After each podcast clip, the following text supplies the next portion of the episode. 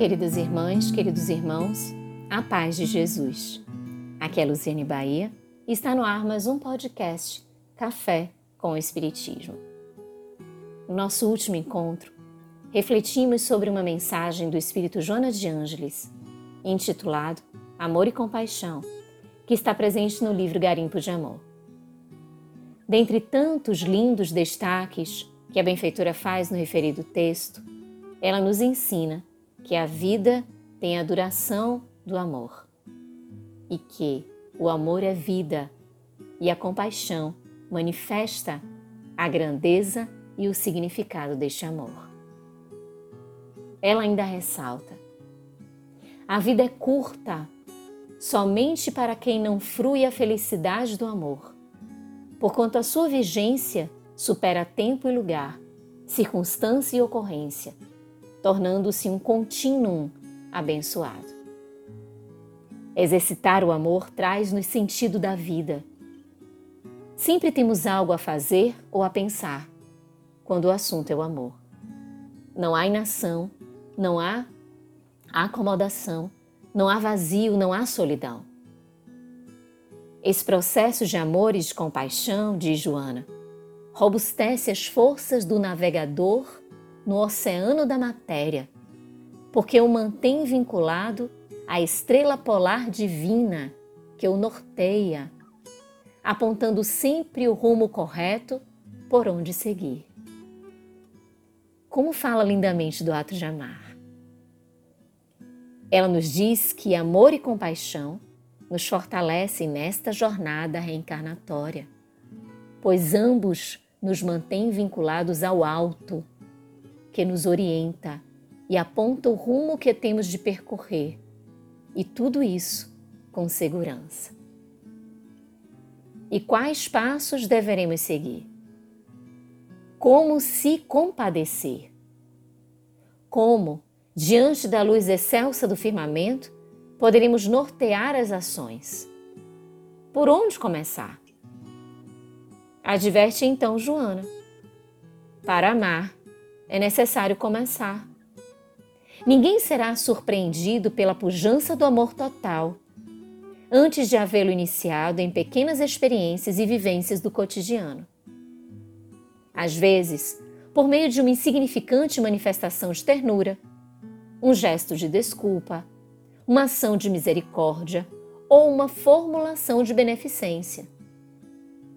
O amor autovitaliza-se nutrindo-se da própria energia que esparze. Assim, para iniciarmos, precisamos de atitude, munida de vontade e de decisão pelo amor e pela compaixão. Começando todo este processo em si mesmo, mas não deixando aí esmorecer, encontramos manancial de vivência, de verdade, de autoencontro. No exercício da compaixão por si mesmo, afirma Joana, o amor ensina que as criaturas são o que lograram no longo percurso das reencarnações, que ainda se encontram em fase de imperfeição, tendo o direito de errar e de experimentar deslates, não se permitindo, porém, a tolerância de permanecer nos equívocos, nos compromissos infelizes após tê-los identificado.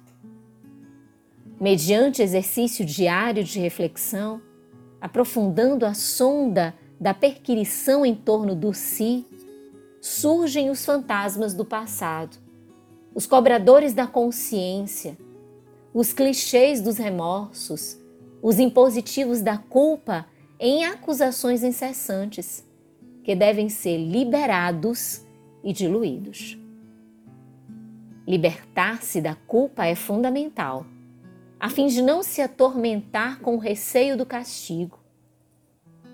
Arrepender-se sinceramente do mal que haja feito alguém constitui terapia valiosa, gerando oportunidade para a reparação de todo e qualquer prejuízo que ele haja propiciado, sem mágoa pelo passado, nem angustiante expectativa pelo futuro. Ora, à medida que formos vencendo a culpa, seremos inebriados pela alegria de viver, o que propicia estímulos de amor e estímulos de amar mais e mais, nos compadecendo. Sabemos não ser uma fácil jornada.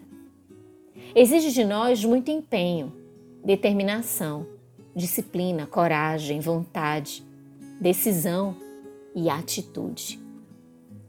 Mas, como ensina Joana, necessário se faz começar. Meus irmãos queridos, nesta trajetória de autossuperação, termos o calor do amor no nosso mundo íntimo é permitirmos-nos aquecer pelas dúlcidas lições do Evangelho de Jesus e nos autodeclararmos verdadeiros cristãos. Encerra a benfeitora a sua preciosa mensagem. Compadece-te dos teus próprios erros e reabilita-te, envolvendo-te na claridade diamantina do amor e viajando na direção da felicidade. Quanto mais ames, mais sentirás necessidade de fazê-lo, porque estarás pleno de alegria e desejo de viver.